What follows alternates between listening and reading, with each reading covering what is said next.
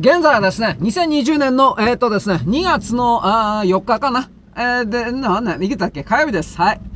えー、っとですね、上海のですね、あのー、株式市場が終わってですね、7.7%の暴落という風な発表がされました。中国がですね、大規模介入してもこれです。人民元の暴落もですね、止まりません。一応ですね、それでも中国はですね、大規模介入をさらに続けるということをやり、まあでもね、どうにもならんのだろうなということもあのー、中共産党は分かってるんでしょうね。私はですね、李克強、李、李クアンなんとかだったかな。まあ、あの、李克強さんをですね、このコロナウイルスの対策チームの長にしてですね、全体を乗り切ろうという風な組織、組織機構をですね、見た途端に、ああ、李克強生贄にして逃げるつもりなんだなっていうことはよくわかりました。だから、ああ、もう大体諦めてる連中いるなと思って。でね、まあ、なんちゅうかね、今の流れ、私ね、別に何の証拠もないことバンバン言いますんで、あなたはね、適当に調べてください。もうめんどくせえから。とりあえずですね、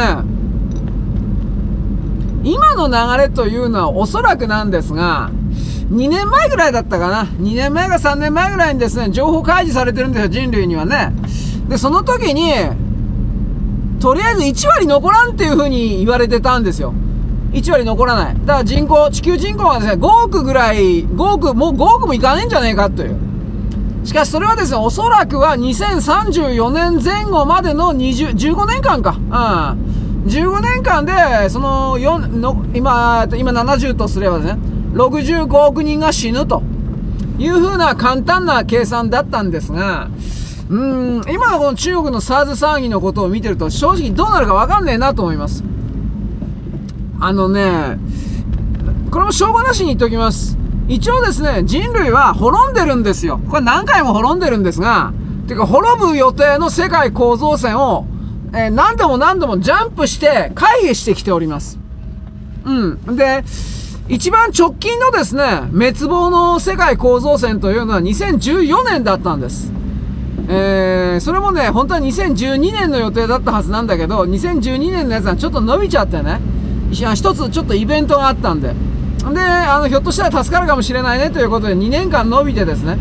で、まあ、2014年、まあ、その、私よく言ってますね、2013年の12月22日から23日の当時にかけてですね、地球という名称の惑星意識がですね、全部ひっくり返したみたいなことをよく言いますが、あの、もし地球がですね、その全てのシナリオをひっくり返さんかったらどうなってかってたかというと、2014年から、2014年の、これ言いましたね、前回も。あいつか。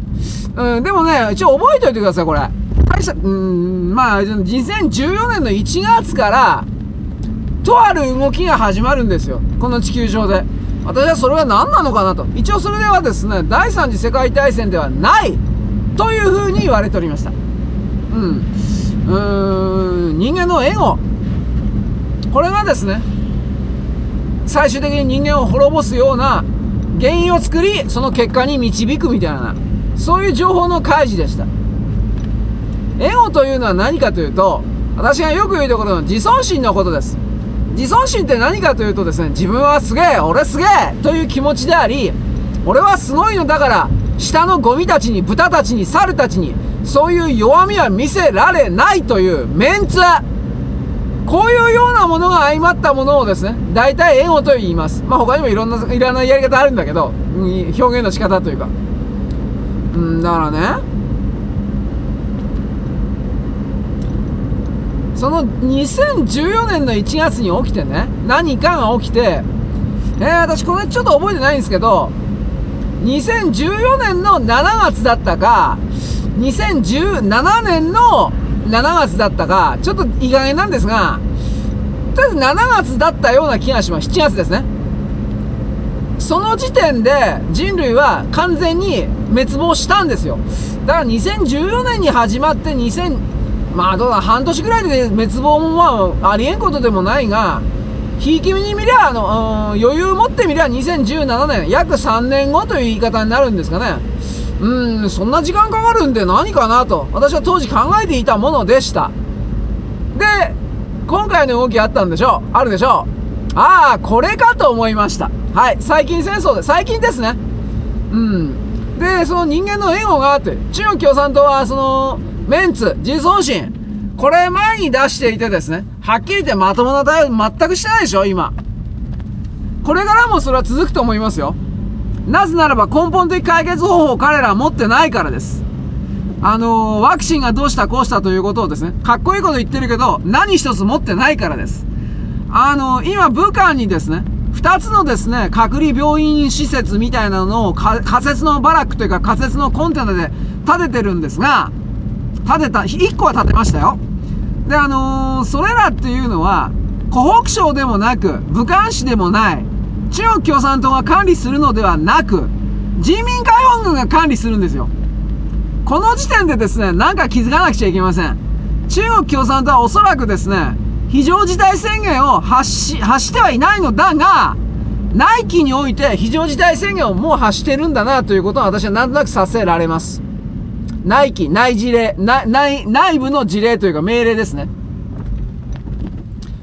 では、あの武漢市のですね、バラックのようなところで何が行われるか。おそらく大量の人が死ぬんですよ。あそこで。あそこは隔離病棟なんですよ。まあ、誰だってわかりますね。あの構造を見れば。では、その後どうするのか。うん。おそらく死体をですね、家族に返さないで、そのまま埋める、うん、まあ本当は焼いて埋めればいいんだろうけど、焼却処分して埋めりゃいいんだろうけど、それすら間に合わんかったら、死体のままですね、地面にどっかんどっかん埋めちゃって、上からコンクリかなんかもう流しちゃって封印しちゃうんですよ。しかしまあ、それもですね、地下水なんかに、あの、病原菌残っちゃうんで、うーん、まあ、どうするのかな？コンクリ打つかな？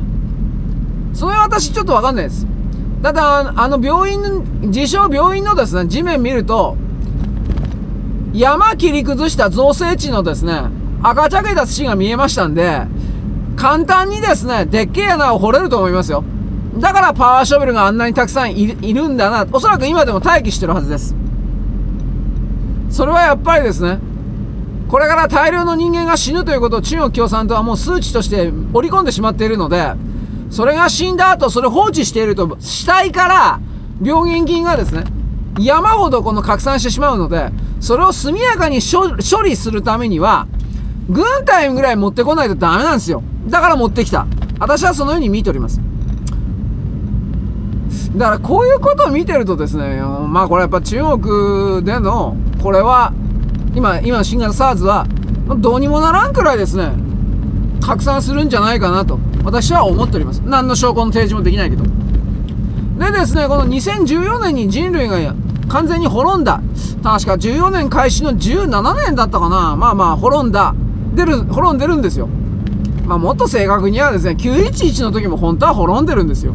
911の時はですね、あそこでですね、あの、核爆弾がですね、完全に起動していた時点において、ニューヨークは消滅していたので、うん、消滅していたので、えー、そこから第三次世界大戦になってました。うん。まあ、それならんかったんですね。よかったという言い方をしますが、まあ、これ今、はしょっときましょう。だからね、どういうのかな？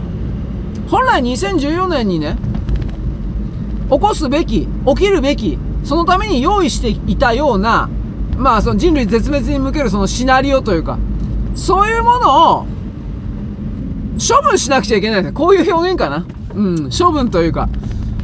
あのー、この地上世界というのは、因果応報が設定されております。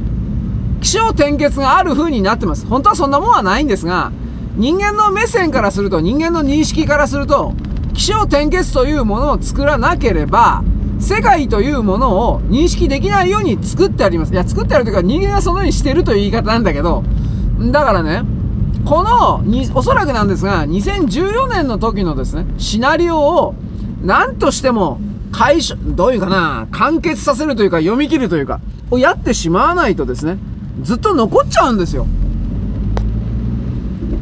それはですね、うーん、ど、どういうのかな？宇宙の断り的にダメなのかな？何言ってんのかよくわかんないけど、俺も。だからね、それはやっぱ起動しちゃったというか、そういう言い方をします。まあ、もっと正確に言えばですね、この世界構造線というものは、ば、これ前に言いましたね。おそらくはなんですが、バネのようになってます。バネのように、あの、くるくる渦を巻きながら進行しています。正確に言えば人間の目にはそのようにしか認識できておりません。本当は全然違うんだろうけど。でですね、この前の方向に進むようなエネルギーが少ないとですね、その世界というのは閉じてしまうんですよ、基本的に。その閉じてる世界というのが、いわゆる我々の、なんだろう、オカルト的な認識で言うと地獄になります。時計のですね、円環状の丸い時計のように、12時から歴史が始まって、1、2、3、4、5、6、7、8、9とも12時に戻ってくるんだけど、全く前に進んでないんですよ。同じこと繰り返してるだけなの。あの、螺旋状に進んでいくというのはですね、前回のシナリオがですね、消化されるんだけど、若干改変されるんですよ。基本的には。エネルギーがあるから改変されていくという言い方でもあります。だからなんですが、今のこの中国の SARS ウイルス的なこのですね、全体構造、このことやですね、世界の全ての構造に気づく、気づくというか気づこうとし続けるというこの対応が、態度が、そしてそのことにおける理解度の深さが、広さがですね、これ特進と言うんですが、これをですね、これがですね、世界構造線を前進させるバネをですね、ビヨーンと伸ばすみたいなですね、エネルギーのですね、たくさんある源のうちの一つになるんですが、まあ、そういう考え方する人いないしね。まあ別にいいんだけど、俺は。俺はいいんだよ、別にそういう人じゃない、あの、わかんないから。うん。おそらく我々が想像する以上にこの事態はひどくなるんじゃないかなと。まあ未来確定してませんけどね。それをとりあえず今の段階で私はあなたに伝えておきます。そんなわけです。よろしく。ごきげんよう。